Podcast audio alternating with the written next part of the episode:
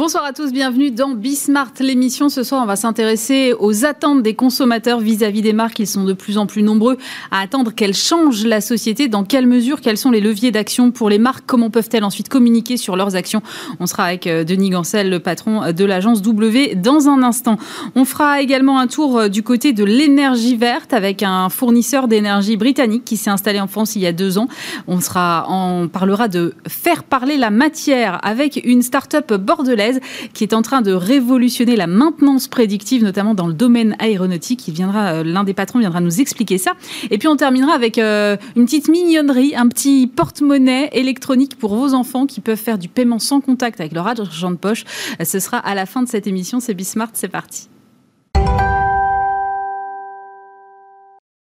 Et pour commencer, je suis avec euh, Denis Gancel. Bonjour. Bonjour Aurélie. Président fondateur de l'agence W. Vous venez de nous présenter euh, la deuxième édition du baromètre Contributing. C'est en partenariat avec l'Institut CSA et le Club des annonceurs. Alors pour ceux qui ne seraient pas encore familiers avec cette notion contributing que vous avez inventée l'année dernière, euh, rappelez-moi de quoi il s'agit. Oui, alors d'abord, il faut préciser qu'on a inventé le contributing avant le Covid. C'est ça. En pensant que le marketing avait fait, avait fait son temps d'une certaine façon. Vous savez que le marketing a été inventé après-guerre dans les années 50 pour relancer la consommation c'était un enjeu énorme.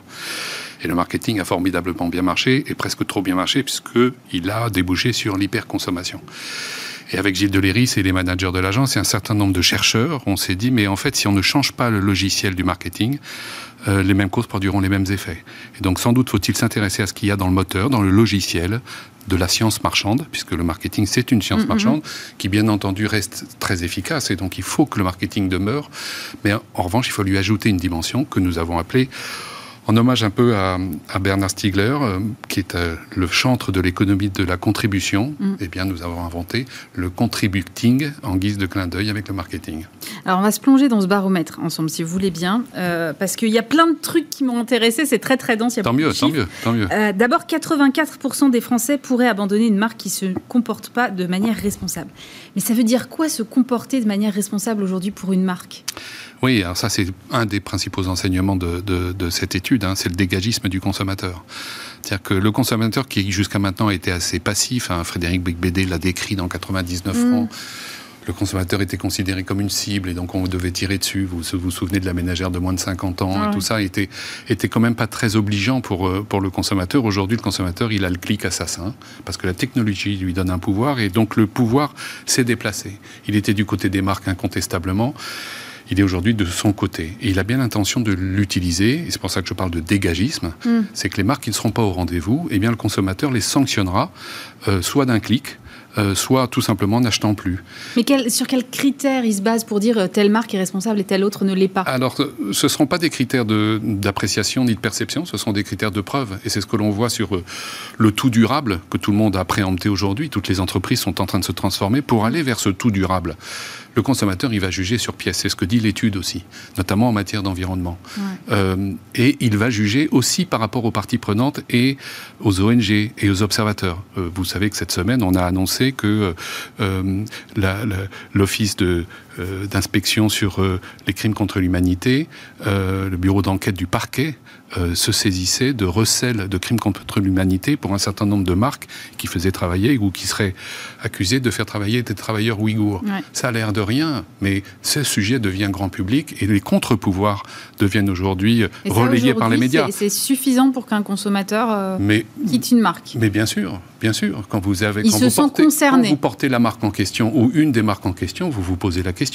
Quand euh, Madame Pompili, euh, ce matin, euh, sur toutes les chaînes, fait un name and shame et donc nomme des marques qui ne sont pas au rendez-vous des engagements qu'elles ont pris il y a cinq ans sur le tri des déchets, vous vous posez des questions. Et donc le consommateur, il reçoit ces informations.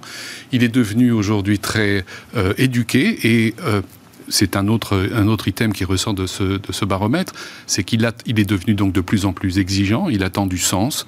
Et ce sens, c'est quoi? C'est les engagements tenus. C'est Cap Ferrer qui disait autrefois une promesse, une marque c'est une promesse tenue. Mm. Et donc euh, voilà, euh, il attend que les engagements soient tenus. Et puis il attend, peut-être on y reviendra, euh, une néo-proximité. C'est-à-dire qu'il veut que la marque soit à côté de lui. Et puis lui, il veut être à côté de la marque, on y reviendra peut-être. Alors, euh, il y a aussi 23% des Français qui pensent que les grandes entreprises sont les acteurs les plus à même de changer de la société euh, aujourd'hui. C'est une hausse de 2 points par rapport à 2020. Ça veut dire qu'aujourd'hui, les marques, elles ont une vraie responsabilité. Alors, euh, je sais que c'est une question qui revient souvent, mais quasi politique. Oui, c'est un mot que je n'aime pas. Oui, euh, parce, parce, que je pense que c'est un mélange des genres et dans une démocratie, il ne faut pas jouer avec ça. C'est-à-dire que je, je, pense que que les marques soient citoyennes, c'est incontestable, qu'elles aient une contribution sur mm. l'intérêt général, très bien. Qu'on commence à vouloir jouer avec les mots en disant que les marques deviennent politiques, je pense que ça les fait rentrer dans une sphère qui n'est pas la leur. Et je pense que les, les marques, quoi qu'on en dise, relèvent de l'intérêt privé et il ne faut jamais l'oublier. En revanche, par rapport aux items que vous évoquez, avant les grandes entreprises, le consommateur dit nous sommes, nous, la force de changement principale. Et ça, c'est ça qui est intéressant. C'est-à-dire que qu'est-ce que dit le consommateur? Il dit la consommation n'est pas le problème, c'est la solution. C'est ça que dit cette étude. Et ça, c'est très réconfortant pour euh, les dirigeants. Vous savez que s'il n'y a pas de consommation, il n'y a pas de croissance. S'il n'y a pas de croissance, on va vers le chômage et on va vers la violence, les guerres, et on sait bien où, où conduit la récession. La très bonne nouvelle pour l'exécutif, c'est que le consommateur dit dans cette étude, deux consommateurs sur trois disent, nous consommerons autant dans cinq ans. Alors, ceux qui sont des tenants de la décroissance peuvent se, lamenter. Euh, moi, je m'en réjouis. Simplement, ça met toutes les marques et les consommateurs face à une, responsabilité qui est quelle est cette nouvelle consommation qu'il faut inventer? Parce qu'elle sera là, la consommation.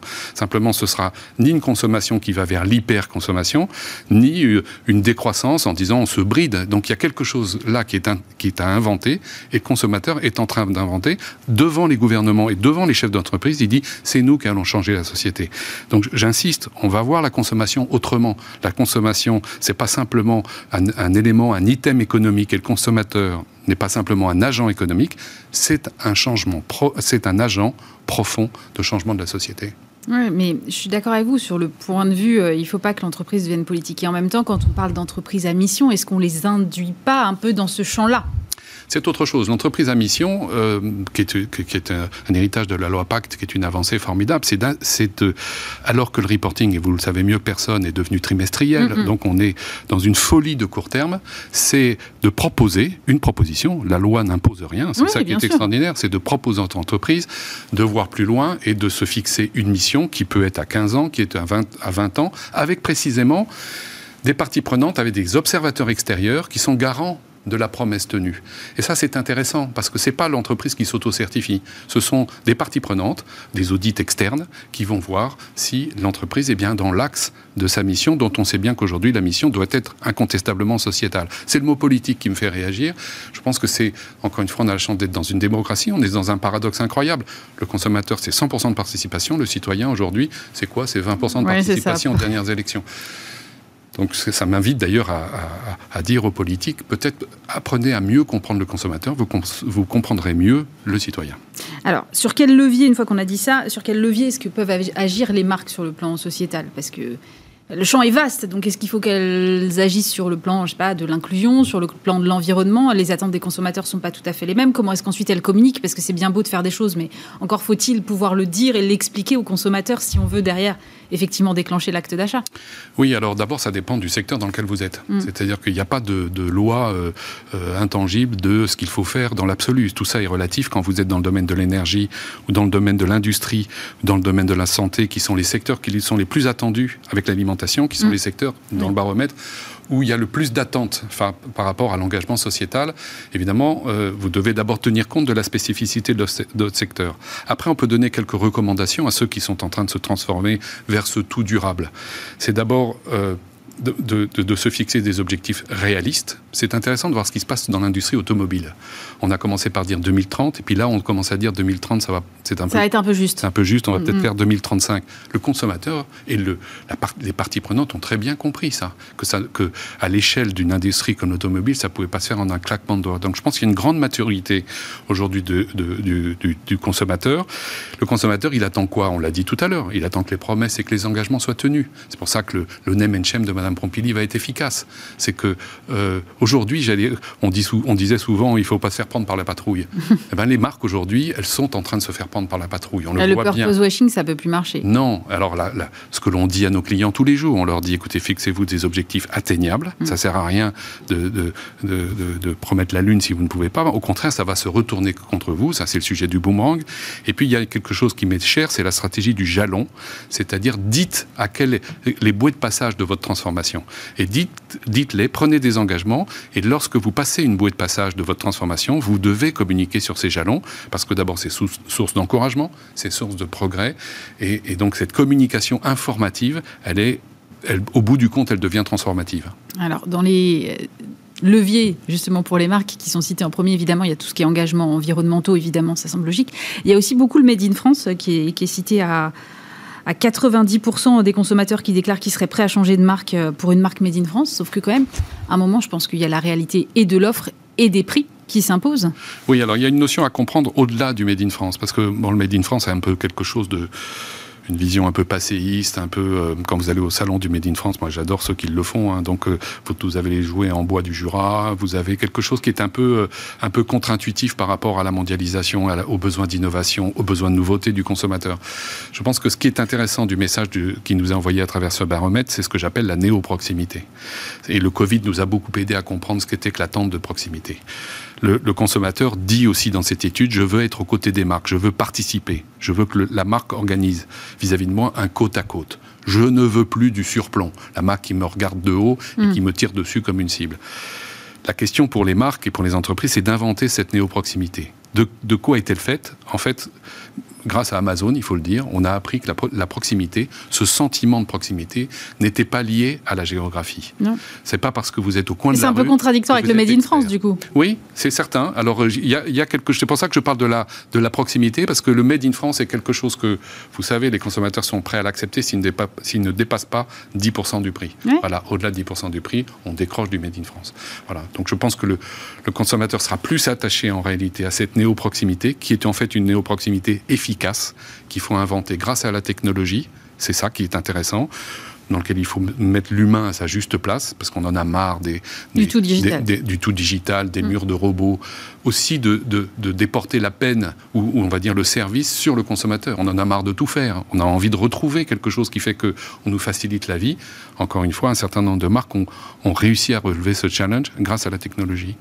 Alors, parmi les, autres trucs qui m'ont intéressé, moi, il y avait des, secteurs d'activité euh, qui étaient notés dans votre étude, et j'ai trouvé que les Français étaient très durs vis-à-vis de l'industrie, qui serait un peu à la traîne. Mais en même temps, vous parliez tout à l'heure du secteur automobile.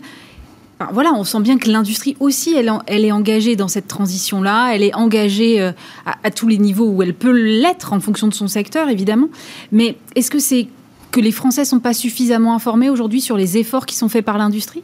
Oui, c'est un paradoxe. Moi, je pense que, comme vous le savez, hein, on a perdu notre, notre, vitalité industrielle. On est à 15%, et donc il y, a une âme industrielle du pays que nous avons perdue, en particulier dans les grands bassins d'emploi qui étaient des mm. grands bassins industriels comme le Nord, comme autour de la région lyonnaise, etc.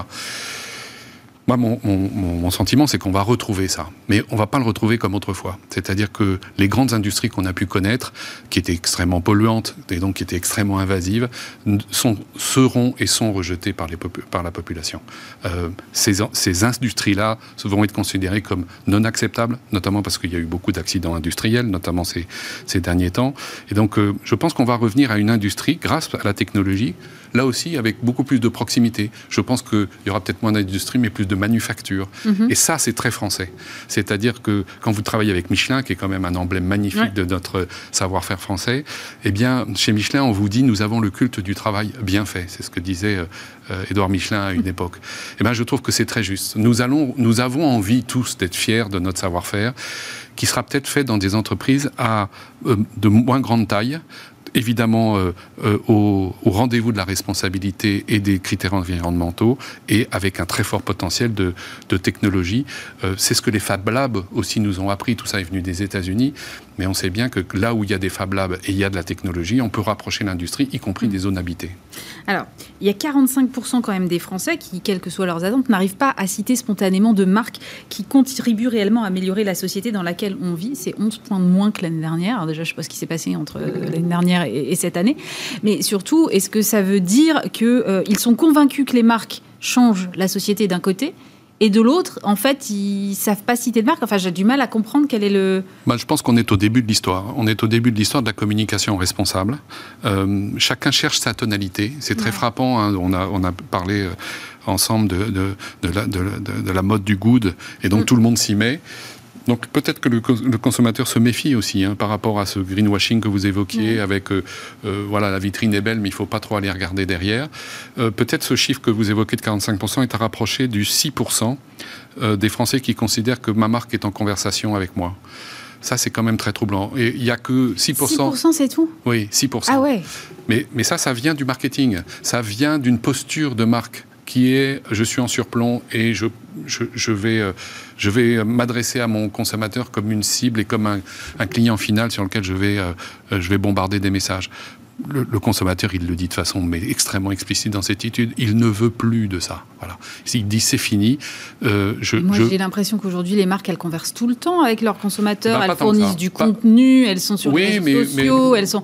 Oui, mais la question fondamentale, c'est celle que vous avez adressée là, c'est quelle place je laisse au consommateur? Je, je le dis à mes clients tous les jours. Euh, le benchmark, ça suffit pas. Faire des personas, ça suffit pas. Faire des pré-tests ou des post-tests, ça suffit pas. Aujourd'hui, il faut co-créer avec le consommateur. C'est pas de la démagogie, pas de la démagogie. C'est que si vous ne le faites pas, si vous ne, si vous n'organisez pas une présence effective des consommateurs en essayant de mieux les comprendre, mieux comprendre leurs attentes, vous ne serez pas au rendez-vous de l'histoire. Je, le pense vraiment. Les outils que nous avons aujourd'hui, qui sont des outils qui sont des outils un peu classiques, sont insuffisants. Je pense qu'il faut les puiser, par exemple, dans le design thinking, qui est mhm. une technique extraordinairement performante. Ce n'est pas une technique qui est née de la publicité, c'est une technique qui est née de l'innovation. Euh, je pense que ça, c'est formidable. Nous faisons ça chez W, mais d'autres acteurs le font. On est frappé de ça, c'est qu'il y a un tel besoin d'innovation, il y a un tel besoin d'innovation. Simplement, au cœur de cette innovation, il faut placer l'usage, l'expérience et donc le, client. C'est peut-être plus facile pour des marques jeunes d'être en conversation avec leur communauté. Oui, je, pense qu'il y a moins d'inertie. Il, il y, a un vrai sujet par rapport à l'interne. Euh, on, a eu des expériences euh, dans, l'histoire de W où euh, il ne faut pas que l'innovation avec des équipes externes soit mal pris par l'interne. Et donc la question, c'est l'empowerment de l'interne, en disant quels outils je mets en place pour dire mais on va y arriver nous-mêmes. C'est pas, on va pas appeler un cabinet Théodule pour, pour apporter des idées extérieures. Et si on était capable de le faire nous-mêmes Et l'inclusivité des clients dont je parlais, elle est valable aussi pour l'interne. Pour une raison simple, Aurélie, c'est que l'interne est aussi consommateur. Voilà. Ça, c'est les premiers consommateurs de la marque. Mais oui, quand on a la chance d'avoir 150 000 personnes à bord dans une grande entreprise, ou même dans une PME, ou même dans une ETI, si vous regardiez vos collaborateurs comme autre chose que des employés, mais aussi des consommateurs et des usagers de votre marque ou des marques, laissez-leur leur place, écoutez-les et vous euh, innoverez plus facilement. Alors qu'il y a quand même des consommateurs qui citent des marques spontanément. Alors parmi les, les marques qui sont citées spontanément, alors c'est très très divers. Il y a euh, Danone, EDF, Leclerc, Biocop, Amazon, Engie, Carrefour, Amazon, Peugeot, Apple, Veolia, SNCF. Euh, est-ce que ça veut dire que les engagements des marques sont finalement pas assez lisibles aujourd'hui et du coup on a quelque chose qui n'a pas vraiment de cohérence? Non, je ne crois pas. Je pense qu'il y a des marques qui sont très sincères et qui sont engagées dans ce mouvement responsable depuis très longtemps. J'observe d'ailleurs que beaucoup des marques que vous avez citées sont des marques qui contiennent leur programme dans leur nom. C'est le cas de Biocop, c'est le cas de Jardiland, c'est le cas de Gamme Vert, hmm. c'est le cas du Bon Coin. Cette néo-proximité dont je parlais, cette, posture éthique, euh, est, déjà marquée dans le nom. Ça, c'est intéressant. Euh, la deuxième chose, c'est qu'il y a des, marques plus importantes que vous avez citées, comme Carrefour, comme la SNCF, hmm. comme EDF, qui se sont engagés dans une transformation avant tout le monde. Avant tout le monde. Et donc, oui, la transition alimentaire chez Carrefour, par exemple. Non, mais il ne faut pas s'étonner que le consommateur, quand même, euh, s'en aperçoive. Et donc, il le note. Et donc, grand bien leur face et, bravo, bravo. Donc, j'allais dire bravo aux vainqueurs et, et danger aux vaincus. C'est ça qu'il faut aussi voir à travers ce que vous avez évoqué tout à l'heure en disant qu'aujourd'hui, à 84%, le consommateur est prêt à sanctionner celles qui ne sont pas nommées parce que je suis convaincu que le consommateur se détournera de ces marques-là. D'où l'importance de pouvoir communiquer et bien entendu de prendre les, engagements qui vont bien. Alors justement, vous avez fait le classement des marques euh, les plus contribuantes. Donc effectivement, dans le haut du classement, il y a Biocop, Le Bon Coin, Jardiland, Pfizer, Vinted ou Gamme Vert. Euh, a contrario, dans les secteurs euh, les moins bien notés, on trouve des opérateurs de téléphonie mobile, des banques, des transporteurs, des acteurs de l'énergie. Et c'est là où, encore une fois, je me pose la question du degré d'information réelle du consommateur, parce que les banques, par exemple, elles sont là pour financer aussi la transition des entreprises. Elles ont des programmes ISR. Donc, le regard du consommateur reste quand même défiant vis-à-vis de ces établissements-là, qui pourtant, je pense, prennent leur part aussi de ces transformations. Oui, la question c'est les consommateurs le savent-ils Et quel, quel, travail font ces institutions, ces banques et ces marques pour rendre témoin le consommateur de leur progrès? Encore une fois, les consommateurs n'attendent pas que les marques disent voilà, ça y est, on est totalement vertueux, mm. c'est formidable. Pas du tout ça. Ils, ils, attendent au contraire un discours de vérité en disant écoutez, c'est difficile. Apple le fait magnifiquement bien, par exemple. La prise de position d'Apple sur l'aspect responsable euh, commence par dire nous savons qu'il y a encore beaucoup à faire.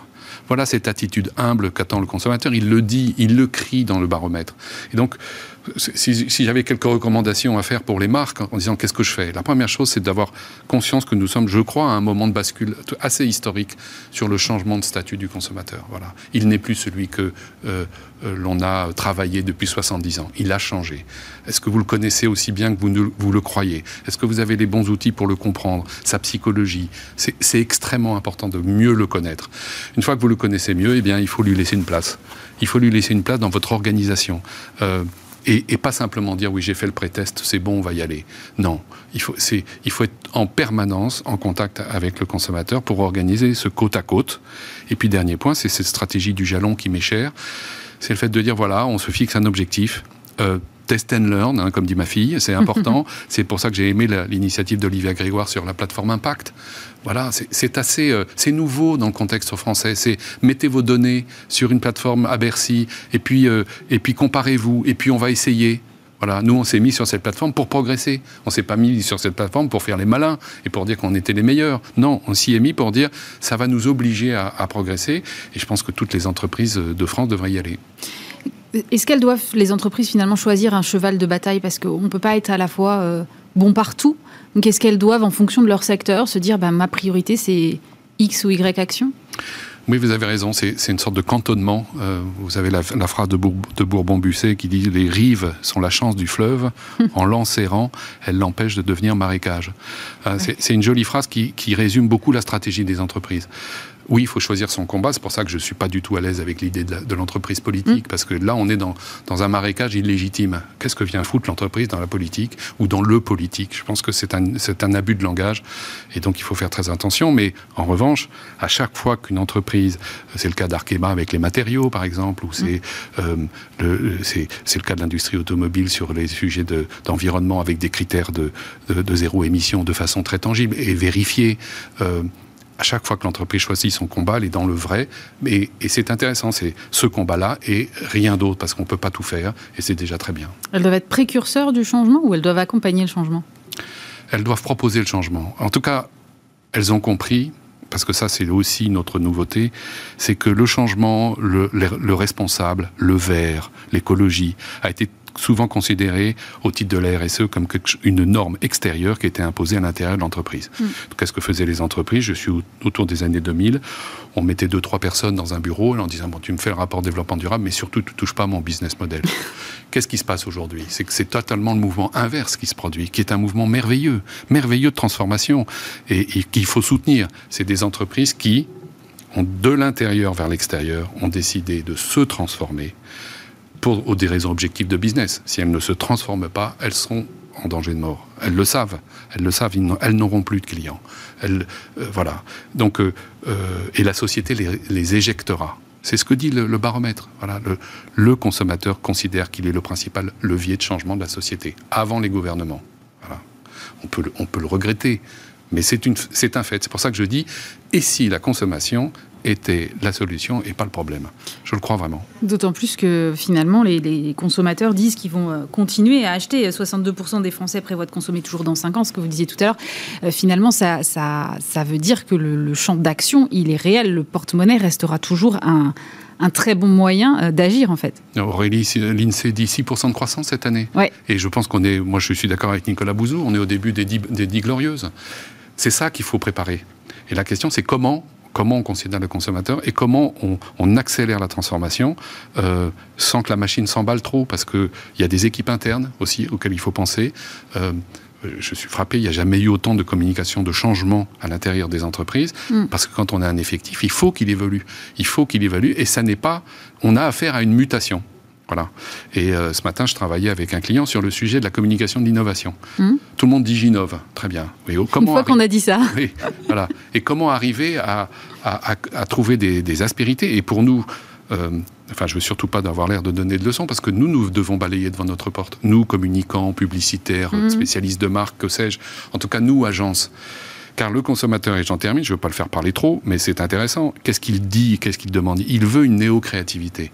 Il veut ni une communication mormon en disant on va s'auto-flageller, on arrête tout, parce qu'on a bien vu que la machine allait s'arrêter, ni une communication de jouisseur en, disant il est interdit d'interdire et je veux m'éclater comme avant. Non, il est d'accord pour dire, c'est aussi dans l'étude, de garder un hédonisme il ne renie pas son hédonisme. Il veut se faire plaisir. Il dit oui, je veux continuer la chaîne d'impulsion. Oui, je veux qu'on me livre plus tôt, avec une durée plus tôt. Alors très bien, ok. Mais alors nous, qu'est-ce qu'on invente comme créativité responsable? Voilà notre responsabilité. On y travaille dans le cadre des États généraux de la communication, dans le cadre de tous les organismes collégiaux. Donc selon vous, il reste de la place quand même pour la, pour la créativité. On ne va pas se retrouver avec des campagnes ennuyeuses euh, qui sont un peu moralisatrices sur euh, achetez-moi parce que je suis euh, responsable. C'est la transposition de ce que dit Jean Covici dans le domaine de l'énergie, en disant, mm. vous avez vu que sur l'énergie, on a régressé deux siècles avec les moulins à vent. On y mm. revient. Mm, Moi, Moi, j'ai pas envie de revenir aux moulins à vent de la communication, c'est-à-dire à, l'information de, de, grand-papa. Non, je, pense que si on n'est que dans une communication informative, on, va renier tout ce que nous avons en plus, il y a un génie français entre Havas, Publicis et toutes les agences et tous les groupes. Enfin voilà, il y a, une French touch extraordinaire. On l'a vu au Canyon cette année pour une fois. Hein eh ben oui, alors on, s'excuse auprès des autres. On a perdu contre la Suisse, mais on a quand même gagné. on a quand même gagné un peu. Voilà. Non, mais je, pense qu'on a la France et l'Europe, mais la France en particulier, de par son génie créatif. Euh, et si on inventait la, nouvelle pub et la nouvelle communication, le nouveau comportement des marques, qui est une communication qui doit être en aucun cas chiante, en aucun cas euh, triste euh, et grise. quoi. Voilà, mais, mais elle doit être responsable. Voilà. Et donc, moi, je me félicite que des organismes comme la RPP, comme, voilà, soient, soient plus vigilants. C'est nécessaire. Voilà. Euh, je, je, dis à mes clients, je dis, vous savez, le partenaire qui vient d'arriver là dans nos relations et dans nos, dans nos travaux, c'est l'avocat. Voilà. C'est l'avocat et c'est normal, c'est légitime, c'est légal. Parce que euh, si on fait fi de l'avocat, si on fait fi des règlements, si on fait fi des lois, euh, alors le consommateur ne sera pas au rendez-vous. Voilà. On va mais, mais c'est nouveau ça? Vous vous l'aviez pas avant? On l'avait pas dans la même, on, ne l'avait pas dans les phases de conception. On ne l'avait pas exactement pareil. C'est une vraie remise en cause de nos métiers parce que c'est un partenaire qu'on n'aime pas beaucoup parce que parce que c'est un c'est un. C'est un peu l'antithèse de la créativité. Oui, on dit c'est un remède à la créativité. Voilà, c'est un tue l'amour. donc euh, donc on n'a pas tellement envie de ça. Mais en revanche, euh, je pense que c'est nécessaire au titre de la responsabilité vos clients, ils sont prêts aujourd'hui à accepter ça, à se dire allez, je, ne fais plus de la communication comme avant, je remets tout à plat, je repars. Euh, ils sont déjà tellement en transformation, est-ce qu'ils sont prêts à aller euh, dans la transformation aussi dans leur communication? Ils nous le demandent en tout cas. Ils nous le demandent et ils sont un peu comme Godard hein, qui disait il faut chercher mon vieux, il faut chercher. Bah, nous on cherche, on cherche. Mais la nouveauté, c'est qu'on cherche vraiment avec eux. Voilà, on n'est plus l'agence qui dit écoutez, voilà, j'ai pris le brief. Moi, je dis ça dans les écoles dans lesquelles j'enseigne. Hein. Je prends le brief, je reviens vous voir dans trois semaines, un mois, et là, attention, badaboum, badaboum, euh, on va fermer les yeux et vous allez ça va être l'extase. Plus, du, plus personne ne travaille comme ça.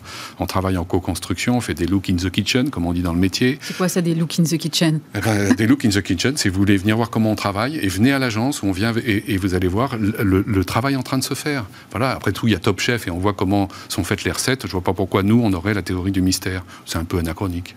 Bon, bah, je viendrai voir alors. Oui, vous êtes les bienvenus. merci Tout le monde, vous êtes tous les bienvenus. Denis Gansel, président fondateur de l'agence W, merci. Merci Aurélie. Je suis maintenant avec euh, Maloricia, CEO d'Ovo Énergie France. Bonjour. Bonjour Aurélie. Alors, Ovo Énergie, c'est euh, un fournisseur d'électricité verte. Alors, marque qui est installée en France depuis à peu près deux ans. Moi, je ne connaissais pas. Euh, comment vous garantissez cette électricité verte? Alors nous, euh, ce qu'on fait, c'est euh, on a nos clients qui achètent de l'électricité verte chez nous et nous, on en achète auprès de nos producteurs via des garanties d'origine. D'accord. Donc vous êtes sûr que ça vient du renouvelable ou... Absolument. On vend de l'électricité verte qui vient euh, et de l'eau et du soleil et, du vent. D'accord. Uniquement? Uniquement, oui. Mais c'est avec une part d'hydraulique qui est plus importante. Ah oui, de combien? On est à 45% de notre part d'hydraulique sur, sur cette année. voilà. Et c'est facile de se fournir uniquement en électricité verte, parce que voilà, on sait que ce sont des sources euh, intermittentes. Enfin voilà, j'imagine que ça doit complexifier aussi euh, votre approvisionnement. Ouais, l'approvisionnement et même la production, je dirais, euh, est quelque chose de très complexe sur le marché de l'énergie pour les énergies renouvelables. Mm. c'est intermittent, c'est du coup la, et comme la demande, elle est centrée souvent le matin et le soir bah pendant la semaine. Il y, a, il y, a, vraiment cette éducation à faire auprès des clients pour les aider à consommer quand le, réseau est moins congestionné et que euh, du coup le prix est, moins élevé. Alors justement, à propos de prix, vous avez des tarifs de prix qui sont, ben, des stratégies de prix qui sont très agressives, parce que vous êtes euh, plus de 10% en dessous les tarifs d'EDF, je crois. Comment vous faites On est à moins 12%. Ouais. Euh, C'était notre stratégie euh, parce qu'on est, comme vous le disiez, euh, nouveau sur le marché encore, mm. donc euh, on devait acquérir du monde. mais on voit vraiment que les prix sont, sont vers la hausse, que tout le monde augmente les prix, que c'est pas tenable. Mm. Je ne sais pas si vous avez suivi le prix d'électricité dernièrement, c'est, ça a atteint des, des sommets historiques. Euh, pour vous donner un ordre d'idée, le, nucléaire, ça coûte 42 euros du mégawattheure. Mm. Et aujourd'hui, le prix euh, spot, le prix aujourd'hui euh, de l'électricité, c'est 104 euros.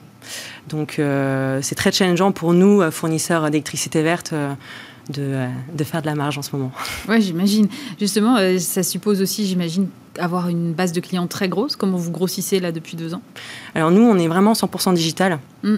Et euh, c'est comme ça qu'on a, on est, ça a été un succès en Angleterre euh, quand on est arrivé il y a 12 ans, euh, puisque le marché s'est ouvert en Angleterre de la même manière qu'en France, mais il y avait les historiques, puis il y a des alternatives qui sont arrivées et qui ont un petit peu bousculé les, manières, les, les canaux d'acquisition. Mm-hmm. Et, et, nous, on s'imprègne un petit peu du savoir-faire de l'Angleterre avec des canaux innovants, digitaux principalement. Et puis moi, j'avais monté une entreprise, j'ai monté une entreprise dans le digital, donc euh, c'est vraiment quelque chose que je, je maîtrise. Euh, et euh, voilà, donc SEO, SIM, affiliation, ben voilà, tout ça. Que des joies du digital. Mais aujourd'hui, le consommateur, il est prêt à faire du 100% digital quand il a besoin d'une offre? Vous vous chargez de tout ensuite, de faire le lien avec son ancien fournisseur? Comment ça fonctionne? Ça prend vraiment, c'est pas mensonger quand on dit que ça prend 5 minutes de changer de fournisseur. Vous venez avec votre numéro unique, votre PDL, comme on dit, euh, pour vous identifier, euh, et votre IBAN pour, euh, pour payer. Évidemment. Et soit sur Internet, soit au téléphone si vous avez besoin qu'on vous accompagne, mais principalement sur Internet, vous rentrez vos informations. Et nous, après, on se charge de communiquer avec Enedis le changement de fournisseur et, et vous vous rendez même pas compte finalement du changement de fournisseur chez vous puisque l'électricité euh, continue. Hein, vous n'avez pas oui, heureusement, on n'a pas de coupure, j'imagine. vous, vous, le disiez, en Angleterre, il y avait, euh, vous avez un peu disrupté le marché quand vous êtes arrivé. il y avait des fournisseurs historiques. Évidemment, en France, il y a aussi des fournisseurs historiques. Et puis, il y a des gros mastodontes comme euh, Total, par exemple, qui n'étaient pas, Total Energy, qui n'étaient pas sur ce marché, qui s'y sont mis aussi. Mm. est-ce qu'il y a de la place pour tout le monde aujourd'hui ou est-ce qu'à un moment, il va y avoir un, un mouvement de consolidation, surtout entre des acteurs plus petits? Alors euh, clairement, le, marché français est très compétitif. On est 40. Euh, Et il y a les gros. 40 On est une quarantaine, ouais. Ah oui, je me rendais pas compte. Ouais, ouais, c'est. Euh, on, est, beaucoup. Ce qui fait franchement pas sens. Et le marché va se consolider. Il s'est consolidé en Angleterre, il va se consolider en France. les taux d'acquisition ne font que croître et euh, c'est juste pas euh, viable sur le long terme. Donc euh, à un moment, il va y avoir des fermetures, il va y avoir des rachats, et puis on, va avoir de moins en moins d'acteurs. finalement ceux qui ont les reins les plus solides et, qui savent innover pour, pour attirer le plus de personnes. Nous, on a la chance d'avoir une licorne anglaise qui nous back, on est plutôt serein et c'est la raison pour laquelle on est arrivé aussi il y a deux ans. On pourrait se dire mais pourquoi vous êtes venu alors qu'il y a tant de personnes déjà sur le marché? Et euh, non, on est plutôt on est plutôt serein. En plus, on apporte de la technologie euh, innovante, donc euh, on s'amuse bien. Alors justement, vous, vous, le disiez tout à l'heure, vous avez monté une, entreprise avant une start-up qui s'appelait Zensoon que vous avez vendue à Treatwell. comment est-ce qu'on passe d'entrepreneur à salarié d'une boîte? Parce que c'est pas du tout la même vie. Euh, j'ai des amis qui me posent la question souvent, mais pourquoi tu remontes pas une boîte? Ouais. Et euh, fatigant. Je leur réponds parce que je n'ai pas oublié à quel point c'était difficile. Euh, Non, mais franchement, j'ai pris beaucoup de plaisir. Je l'ai montée très jeune, cette entreprise. J'avais 21 vous ans. fini vos études juste, ouais. c'était pendant les études que j'ai travaillé sur Zensoon. Je l'ai vendu trois ans plus tard. Je suis restée trois ans DG. Donc là, j'étais employée salariée.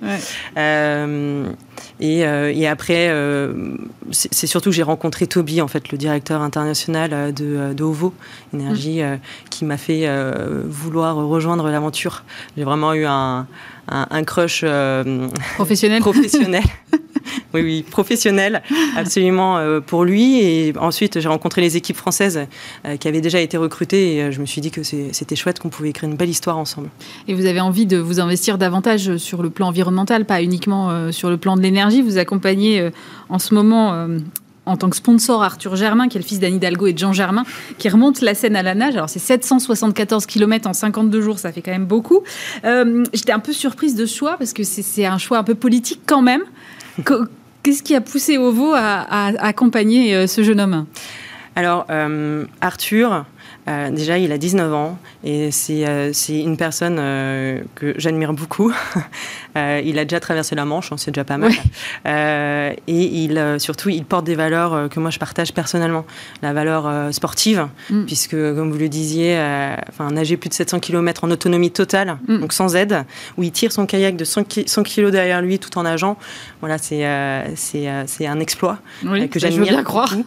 et puis j'ai fait beaucoup de compétitions dans ma vie, donc un peu de natation en compète. Alors j'ai vraiment pas son niveau, mais en tout cas, on a pu échanger sur, euh, sur, euh, sur, euh, sur ce que ça nous apporte au quotidien finalement de faire la compète, mais aussi tout ce qui est écologie, puisqu'il descend la scène pas que pour le défi sportif, mais aussi pour mettre en valeur la beauté de nos paysages, de la Seine, de toute la biodiversité, en fait de notre patrimoine naturel qu'il faut, qu'il faut chouchouter et qu'on ne chouchoute pas suffisamment. Et il prend, par exemple, tous les jours un petit peu de la Seine pour voir à quel point elle se pollue le long de son cours.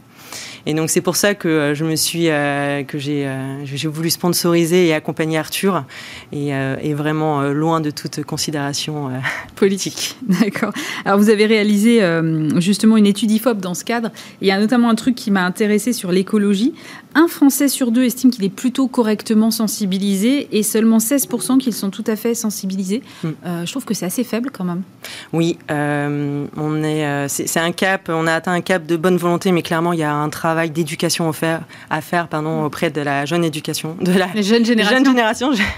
je, m'en mêle les pinceaux. Euh, moi, je le vois euh, comme du positif. On a quand même 16% euh, qui, euh, qui sont plutôt euh, qui, sont, qui sont au courant et qui mettent en place des éco-gestes au quotidien. et il y a tout un travail à faire, mais ils sont demandeurs en fait.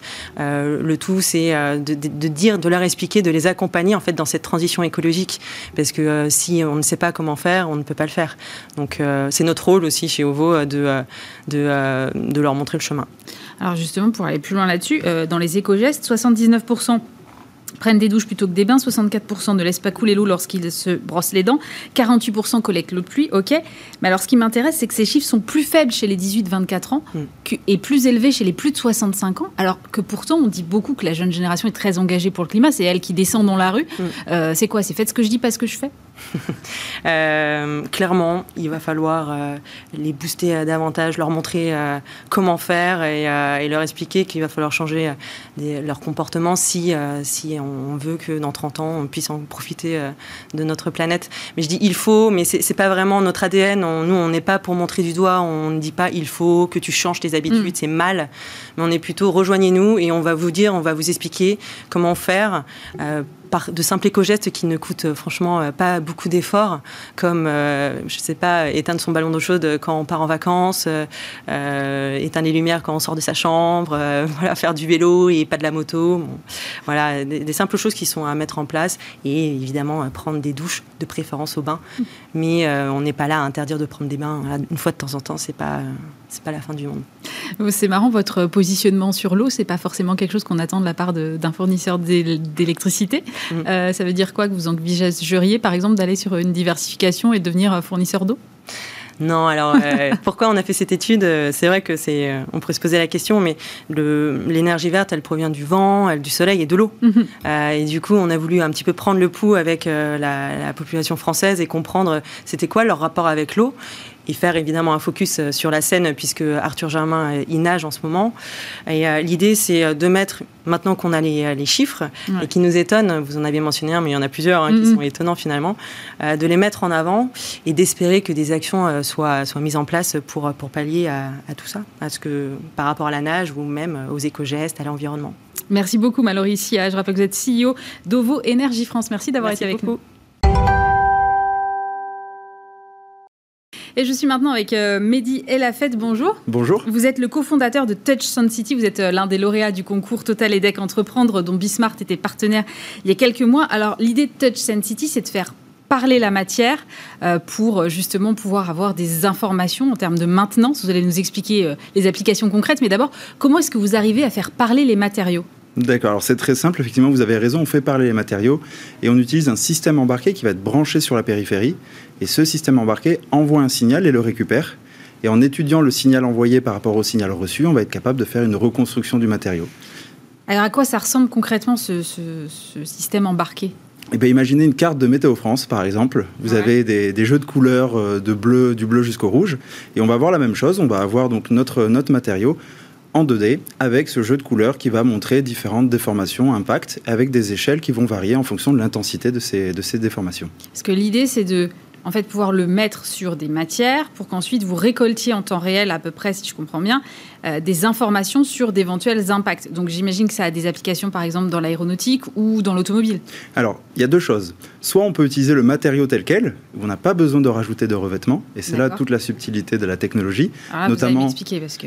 Alors imaginez, on va brancher ce système embarqué sur la voilure d'un avion, son aile, et mmh. on va être capable euh, grâce à ce matériau qui va devenir un système de captation, de voir en temps réel les impacts ou les bird strikes, c'est-à-dire les, chocs d'oiseaux euh, pendant le vol. Et quand l'avion atterrit, on va être capable de connaître la santé de l'appareil en temps réel et être capable de focaliser la maintenance sur les zones sensibles ou de euh, mettre l'avion de côté s'il a subi trop de déformations. Et dans d'autres cas où le matériau est pas compatible ou pas optimal, notamment par exemple dans le ferroviaire, on va être capable de mettre un revêtement, parce que c'est un matériau que nous avons nous-mêmes créé, et c'est cette fois-ci ce revêtement qui va servir de système de captation. Et on va pouvoir détecter les, impacts de gravier, par exemple, sur euh, la carrosserie d'une voiture ou d'un train. Alors, attendez que je comprenne bien. Votre système embarqué, si vous le mettez par exemple sur la carlingue d'un avion, ça ressemble à quoi? Ça ressemble à un patch que vous posez, mais dans ces cas-là, il prend pas l'ensemble de l'avion la, de en considération Comment ça fonctionne? Du tout, c'est une carte de visite. Imaginez un, petit composant électronique qui fait la taille d'une carte de visite qu'on va simplement brancher sur la périphérie de notre matériau, donc à différents, via différents points de contact sur l'aile. Et c'est uniquement comme ça qu'on va être capable de récolter les données, dans le cas où le matériau est compatible. Et si le matériau n'est pas compatible ou qu'il nécessite beaucoup de puissance de calcul et c'est toujours difficile d'embarquer des serveurs sur un avion, dans ce cas-là, on va utiliser un revêtement de type film adhésif. Donc en fonction du cas d'usage, de la précision et surtout de la puissance énergétique ou la puissance de calcul disponible, on va jongler entre les deux solutions qui sont la même technologie mais appliquées différemment. Alors votre film ou votre patch, euh, finalement, c'est c'est pas l'essentiel de la techno. La techno, elle est, j'imagine, derrière tout ce qui est logiciel pour euh, pouvoir analyser les données que vous recevez. Tout à fait. L'innovation, la grande partie de l'innovation se situe sur deux axes. La première, c'est l'étude des caractéristiques du matériau pour en déduire des modèles mathématiques, parce que chaque matériau, chaque pièce et même le même matériau, mais avec des formes différentes, vont avoir des réactions différentes. Et ensuite, la plus grosse partie, ça va être la partie algorithmie, parce qu'on va utiliser à la fois des modèles mathématiques, dits paramétriques, c'est-à-dire qu'on connaît les paramètres de environnement, et aussi des modèles euh, plus orientés intelligence artificielle dans les cas où on ne maîtrise pas. Et on va combiner les deux, en utiliser qu'un ou l'autre, pour justement être capable de transformer les données qu'on récolte, qui sont des données abstraites, qui, euh, qui n'ont aucune, aucun sens euh, physique, mais qui vont nous permettre d'en donner un, sens et de connaître la force de l'impact, sa zone, l'angle de déformation par exemple. Et j'imagine que ça doit faire gagner énormément de temps en termes de maintenance, parce que si vous savez exactement où aller chercher la faille et comment la réparer, parce que vous savez quel type de faille vous allez trouver, effectivement, on gagne du temps et, de l'argent potentiellement. Effectivement, je peux vous donner deux, euh, deux exemples concrets. Euh, si on prend un avion de chasse, euh, souvent, quand il va subir un choc ben, lié à soit pendant le vol ou soit justement pendant le, dans le hangar au niveau d'une aile, ça va prendre entre 2 et 4 mois d'immobilisation pour le réparer, d'identifier et s'assurer que tout fonctionne. Ah oui. Avec notre technologie, on va être capable de focaliser la maintenance, donc de réduire ce délai. Et ne serait-ce que même si on fait gagner qu'un seul mois sur ces 3-4 mois, on va être capable de mettre l'avion en service plus rapidement. On peut appliquer le même phénomène sur un train. Pour démonter certaines pièces du train, il va nous falloir 46 heures, 72 heures juste pour vérifier si déjà il n'y a pas de choc.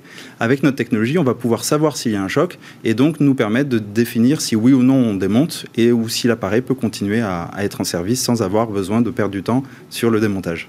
Alors c'est pour ça que j'imagine vous avez réussi à séduire euh, des gros industriels comme Airbus ou, Ariane.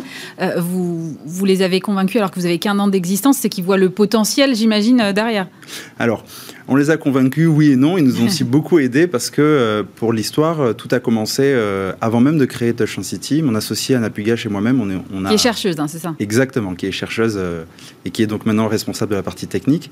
On a écumé les salons en tant que visiteurs pour présenter notre concept mm. au grand groupe et c'est Airbus et Ariane Group notamment qui nous ont posé beaucoup de questions, qui ont orienté notre réflexion et qui nous ont permis de monter en compétence et en maturité sur les difficultés de la maintenance prédictive ni elle ni moi ne, venions de ce, milieu à l'origine. Mhm. Et ça nous a permis de construire une proposition de valeur et de vraiment identifier en quoi notre technologie va être avantageuse. Parce qu'on peut l'appliquer aux avions, mais on peut également l'appliquer sur un sol, sur une planche de surf, sur un mur, sur toutes les surfaces et tous les matériaux existants. Donc le plus gros, le plus gros défi de Touch City, ça a été d'identifier notre marché et d'identifier le réel besoin des industriels aujourd'hui. Et justement, vous avez des applications possibles en usine? Oui, tout à fait. Aujourd'hui, quand un, robot est utilisé notamment en ligne de production, on a ce qu'on appelle une cage, c'est-à-dire une zone qui est délimitée par des barrières, des choses comme ça, mmh. des rayons infrarouges autour de la machine, qui correspond à la zone euh, d'insécurité. si on dépasse cette zone, le robot s'arrête instantanément, ce qui arrête la ligne de production. Ça fait donc perdre du temps et de l'argent. Avec notre solution, on peut imaginer un sol autour de la machine, et à partir du moment où vous mettez un pied dessus, la machine s'arrête, mais l'avantage c'est que ce sol va être adapté à la limite minimale euh, à atteindre avant d'arrêter le robot et donc réduire les risques et surtout le nombre de fois où le robot s'arrête. Donc encore une fois, un gain de temps et donc un gain d'argent. Vous avez levé il n'y a pas longtemps euh, un million d'euros. Euh, on sait que évidemment ce genre de modèle et de recherche nécessite effectivement beaucoup de temps. Je crois que votre associé elle bosse dessus depuis déjà 2015 ou quelque chose comme ça. Donc comment est-ce que vous, vous envisagez la suite? Vous allez faire beaucoup de levées de fonds comme on peut le voir par exemple dans la deep tech en général? Alors non, justement. Aujourd'hui, il y a beaucoup de, on a, pardon, il y a beaucoup de sociétés deep tech qui s'orientent vers un, gros modèle de R&D pendant très long et ensuite qui commercialisent. Malheureusement, mm. dans certains cas, le produit n'est pas adapté au marché. On n'a pas assez bien étudié euh, les, besoins et donc on se retrouve avec une société qui a fait beaucoup de levées de fonds et qui s'arrête brutalement du jour au lendemain. Nous, chez Touch City, c'est pas notre objectif. Donc, dès aujourd'hui, on commence déjà à générer du chiffre d'affaires en réalisant des prototypes avec des industriels, des prototypes qui sont accessibles et qui leur permet, dans un premier temps, d'évaluer la technologie, mais surtout d'évaluer la faisabilité et si ça répond à un réel besoin. Ce qui nous permet, en parallèle de notre R&D, de monter en maturité et d'orienter notre produit vers, un, vers un produit qui va répondre à un réel besoin. Donc, on a l'avantage de commencer déjà des productions, des petites séries, et en parallèle d'avancer notre R&D. Et que avec des gros industriels ou vous allez cibler aussi des TPE, PME On cible, alors les TPE c'est toujours un peu plus difficile malheureusement, mais on cible PME, ETI, e et, euh, et, grands groupes. Euh, tout va dépendre du cas d'usage. Avec les grands groupes, on va s'orienter sur des cas d'usage qui, sont euh, qui sont très longs à développer, mais qui répondent à un réel besoin. Et avec les PME, on va s'orienter vers des cas d'usage qui sont un petit peu plus accessibles, qui sont plus simples à développer, qui vont nous permettre d'industrialiser la technologie, on l'espère, d'ici 2023-2024. Merci beaucoup, Mehdi Elafed. Je rappelle que vous êtes le cofondateur de Touch City. Et on termine avec euh, Raphaël Leprêtre. Bonjour. Bonjour. Vous êtes euh, fondateur de Money Walkie. C'est un porte-monnaie électronique pour les enfants, un porte-monnaie sans contact. Alors, euh, ça ressemble à, des, petits, des petits objets en plastique avec des formes d'animaux ou de fusées ou que sais-je. c'est super mignon, super ludique. Mais d'abord, comment est née cette idée? Alors, c'est une excellente question. En fait, toute l'aventure a commencé quand ma fille a eu 10 ans. justement, on cherchait une solution pour lui donner de l'argent. On avait argent de poche Argent de poche, ou même de l'argent pour pouvoir aller acheter le pain. Et euh, on avait un petit peu peur qu'elle puisse se le faire voler ou qu'elle puisse tout simplement perdre l'argent liquide qu'on pouvait lui donner. On n'était pas non plus très très à l'aise à l'idée de lui donner notre carte bleue. Oui, je comprends. On a, on a cherché une solution sur la place et c'est avéré qu'il n'y avait rien. Donc on s'est dit que la bonne idée c'était de, de le créer et de partir sur une solution qui soit parfaitement adaptée à leurs besoins, qui soit à la fois sécurisée et qui permette de donner de l'autonomie. Alors ça marche comme une carte bancaire en fait. Alors c'est C'est très très simple. En fait, effectivement, c'est un tout petit, un tout petit euh, device, un petit boîtier sur lequel on revêt une petite coque en silicone. D'accord. Ça permet de payer sans contact dans tous les commerçants qui possèdent un TPE, un terminal de paiement sans contact. C'est-à-dire aujourd'hui, surtout après la pandémie. Oui, j'imagine quasiment tout. Et donc, euh, ça vous permet de payer jusqu'à 50 euros. Et les commerçants, ils hallucinent pas quand ils voient des mômes arriver avec ça Toujours, toujours, systématiquement. Ils hallucinent et euh, une fois que le petit euh, paiement accepté apparaît sur l'écran, généralement au contraire, ça crée plutôt un moment de convivialité avec, euh, avec, avec l'enfant, plutôt un moment de sourire et généralement ils veulent en savoir plus. Et l'enfant, de la même façon, est très fier d'avoir joué un tour et d'avoir surpris le commerçant. J'imagine, ouais. Ça marche dans les deux sens. Et euh, lorsque l'opération est réalisée, en fait, le tout est lié à une application qui est embarquée généralement sur le, téléphone du parent. Et cette application permet aux parents de le recharger avec euh, sa carte bancaire ou par virement. Et ça permet également de recevoir une notification en temps réel. Donc le parent qui veut savoir euh, comment l'argent est utilisé peut être notifié sur, sur, son téléphone et peut mettre également des règles de gestion un petit peu plus draconiennes que celles des 50 euros autorisés par la loi. Donc si vous voulez mettre un plafond parce que votre enfant est jeune à 10 euros par mois, vous avez cette possibilité, ou même mettre un plafond quotidien également. Et le tout est dans une petite application qui est également disponible pour les enfants et qui leur permet aussi euh, d'économiser. Donc, une petite tirelire qui leur permet de se donner des objectifs euh, d'économie. Et on a également intégré une, toute une dimension éducative dans, dans, l'application. On, va y revenir parce que moi, alors, je trouve le principe hyper malin et en même temps, moi, j'ai des enfants.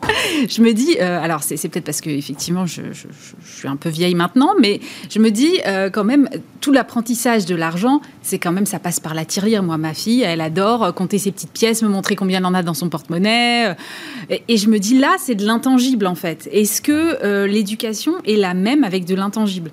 Alors c'est vraiment justement le présupposé. C'est dire, est-ce qu'on ne doit pas tout de suite éduquer l'enfant à la digitalisation et justement lui donner tout de suite des mécanismes de représentation de l'argent dans un univers où il n'est pas matérialisé? Donc nous, ce qu'on essaye de faire, c'est que l'enfant, justement, dès 9 ans, il soit capable de mentaliser un budget et se dire, bah, j'ai 10 euros, j'en ai dépensé 2, il m'en reste 8 et il est capable de, comme ça de faire ses petits calculs de tête et de développer de bons réflexes. Donc c'est vraiment, nous, notre enjeu, c'est de lui donner tout de suite ces bons réflexes. Et à travers l'application, on pousse des, des informations euh, sur euh, les différents produits qu'il peut acheter. On va lui expliquer, par exemple, quand il achète un pain au chocolat 1,10€ ou 1,20€, comment se décompose ce prix À qui va l'argent Quand il va acheter une place de cinéma une dizaine d'euros, bah, quelle part va pour le tenant de la salle Quelle part va pour le réalisateur L'autre part pour la SACEM, pour la musique On essaye de décortiquer l'opération. Vous, allez jusqu'à la TVA On va jusqu'à la TVA, ça fait partie d'une partie significative de la dépense. effectivement, c'est intéressant que l'enfant comprenne qu'il bah, y a aussi une partie qui va pour le, pour le bien public. Et donc oui, on explique tout ça. Et euh, on essaye de le sensibiliser à un certain nombre de choses hyper importantes. Euh, parce que thésauriser, c'est une, une, chose intéressante. Euh, apprendre à dépenser intelligemment et de manière responsable en est une autre. Et nous, on voulait également le sensibiliser à la générosité. Et lui montrer que cet argent pouvait également permettre d'aider son prochain. Donc on a mis en place euh, des partenariats avec des grandes associations, des fondations, comme la Fondation des hôpitaux, de, présidée par Madame Macron, ou Tara Océan, qui défend, comme son nom l'indique, la préservation. Voilà. et l'idée, c'est de permettre aux enfants de faire des petits dons de 1, 2 euros, voilà, les montants étant, étant pas vraiment très important.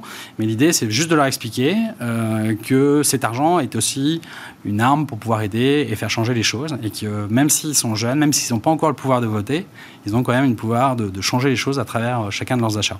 Donc c'est une vraie responsabilisation de, l'acte de, consommation. Vous êtes lancé l'année dernière. J'imagine qu'avec euh, effectivement la pandémie, ça a dû vous aider quelque part dans le sens où aujourd'hui bah, le sans contact est devenu euh, ouais, une référence. Ouais. Alors ça a été, alors ça n'a pas été évident, évident de lancer une société en, pleine, en pleine pandémie. Ça, je veux bien comprendre. Mais le contexte y est plutôt favorable, effectivement. Euh, l'usage s'est développé. Euh, les derniers commerçants qui étaient un peu réticents au sujet se sont équipés, mm. les seuils se sont abaissés, euh, se sont augmentés. pardon. On est passé de 30 à 50 euros, ce, qui, euh, ce qui a été fait très très rapidement alors que les autorités prédisaient plusieurs années pour le faire. Donc oui, on a une démocratisation et un usage qui s'est élargi de, ce genre de, de, de pratique, donc c'était plutôt favorable pour nous. Et les parents, c'est vrai, pendant un an, on leur a expliqué qu'il ne fallait pas toucher l'argent liquide hmm. parce qu'il était potentiellement porteur de, microbes et, de, virus. Et donc, aujourd'hui, ils ont du mal à se dire, bah, si moi, on m'en empêché, je vais donner à mon enfant aujourd'hui de l'argent liquide. Donc oui, on a un contexte plutôt favorable. C'est quoi la cible, là? Alors, Quel âge? On commence à travailler avec des enfants de 6-7 ans. Et euh, les enfants qui, euh, qui sont les plus à l'aise avec, avec l'objet ont 9, 10, 11 ans. Donc à 6-7 ans, c'est vraiment des achats accompagnés. On est avec le parent qui va accompagner son enfant à la boulangerie, faire les premiers achats. Et à, 9-10 ans, c'est vraiment de l'achat autonome. Donc l'enfant euh, a pris l'autonomie, capable de, de traverser la route seul, d'aller à la boulangerie, et il va faire ses premiers achats. Ça correspond à, au CM2, 6e, en, entrée de 6e, 5e. C'est vraiment, on a, on a beaucoup l'essentiel de nos consommateurs qui ont cet âge-là. En revanche, on a des gens aussi qui sont un peu plus âgés. On a des parents qui n'ont pas donné le, le, hockey à leurs enfants. Qui l'ont gardé pour eux. On traque certaines consommations euh, à des heures anormales et on sait que c'est nécessairement pas un enfant. c'est des adolescents en fait. C'est des adolescents qui, ça. qui payent des verres avec, avec, avec un panda, effectivement. En même temps, j'en connais deux, trois à qui ça irait très bien, effectivement. Mais Comment est-ce que vous voyez le développement? Parce que vous auriez pu faire un truc aussi euh, avec un écran digital où le solde mmh. s'afficherait. Là, ça nécessite quand même que l'enfant il ait aussi accès à une autre application pour voir combien il lui reste. C'est un peu compliqué. Alors, nous, on a finalement rematérialisé la matérialisation de la pièce auquel vous êtes attaché. Mhm. Finalement, on le retrouve à travers un objet. Oui, c'est vrai. Et il y a cette possession quand même d'une chose. Euh, on ne voulait pas non plus pousser les enfants vers les écrans. Mhm. En toute honnêteté, quand on a lancé MoneyWalkie, on l'a lancé sans application pour les enfants. Parce qu'on voulait pas Juste pour les parents. Parce qu'on voulait vraiment créer cet échange entre le parent et les enfants. Que l'enfant que aille vers son parent euh, et, demande des explications sur ce qu'il fait et que le parent, à l'inverse, puisse donner quelques, quelques, quelques tips sur, sur la bonne façon de gérer. Il s'est avéré que les parents euh, étaient très très demandeurs d'autonomiser leurs enfants en la matière et que surtout l'âge du premier smartphone a extrêmement baissé puisqu'on est à peine à 10 ans aujourd'hui et donc euh, il fallait équiper ses enfants. Donc on l'a, on l'a sorti un peu en dernière minute pour satisfaire leurs besoins et aujourd'hui on a des enfants qui l'embarquent effectivement sur leur téléphone. Donc on a ces deux aspects. Mais on est très content que ce soit un objet physique et euh, qu'aujourd'hui, ça nous permette aussi de, faire quelque chose d'un petit peu différent qui n'existe pas sur le, sur le marché. vous êtes accompagné par un acteur bancaire ou? Non. Enfin, on, est, on, est, on, est, on utilise des technologies bancaires, on utilise euh, la technologie Mastercard notamment, mhm. on utilise des technologies d'une société qui s'appelle Trésor, qui loue des services bancaires. Filiale de la Société Générale C'est une filiale de la Société Générale, effectivement. Mais on n'a pas de, de, partenaire à proprement parler. C'est plutôt des prestataires avec lesquels on travaille. On est très fiers de travailler avec eux. Et euh, aujourd'hui, on n'est pas, pas adossé à une banque. D'accord. Bon, bah, en tout cas, merci, c'est très mignon et je pense qu'effectivement, ça doit séduire pas mal d'enfants qui, s'il y en a qui nous regardent, je suis pas sûre que ce soit leur émission préférée, mais on sait jamais. En tout cas, les parents, sont là. Merci beaucoup, Raphaël Leprêtre, fondateur de Money Walkie. Euh, c'est la fin de cette émission. Merci de nous avoir suivis. Euh, lundi, vous retrouvez évidemment Stéphane Soumier et puis nous, on se retrouve vendredi prochain. Passez un très bon week-end sur Bismart.